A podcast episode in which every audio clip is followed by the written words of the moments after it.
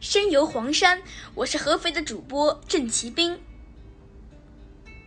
黄山风景区位于安徽省南部黄山市境内，南北长约四十公里，东西宽约三十公里，原名依山。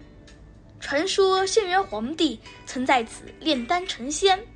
到了唐玄宗时期，也就是大家熟知的与杨贵妃留下千年爱情传奇故事《长恨歌》的男主角唐玄宗，因为他信奉道教，于是，在天宝六年即七百四十七年六月十七日，距今一千两百多年前，唐玄宗敕令，也就是皇帝下命令，将依山改为黄山，意思就是。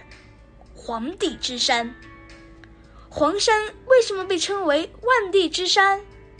在中国漫长的历史长河中，黄山先后得到十代皇帝的垂青，使之成为光耀山川的万地之山。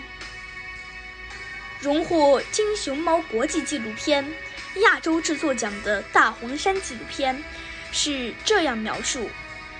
古老的黄山，长久遮蔽在云雾缭绕的仙山传说之中。在唐代道教教籍中，黄山是道家炼丹修行之地。关于轩辕皇帝携荣成子、扶秋公两名臣子来此修炼升天的传说，一直深入人心。传说。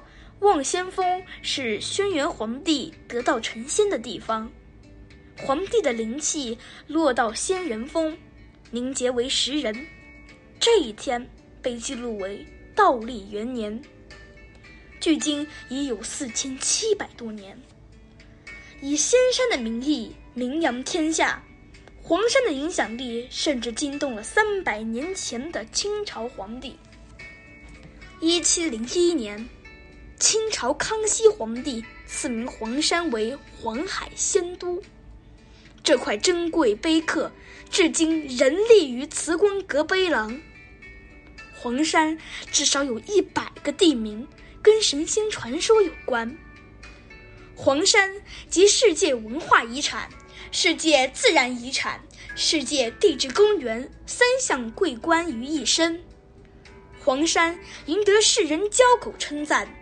五岳归来不看山，黄山归来不看岳。